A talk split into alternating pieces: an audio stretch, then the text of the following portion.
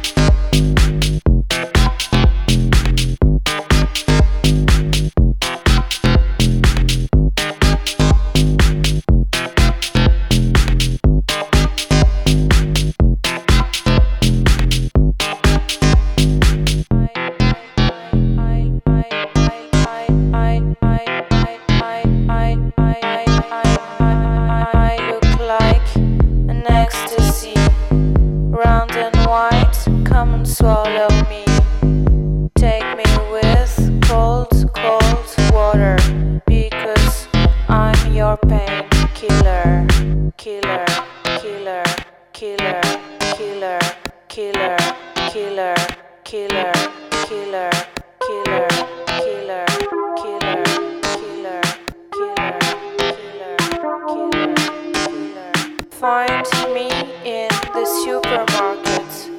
Carry me in your pocket. Let's be friends.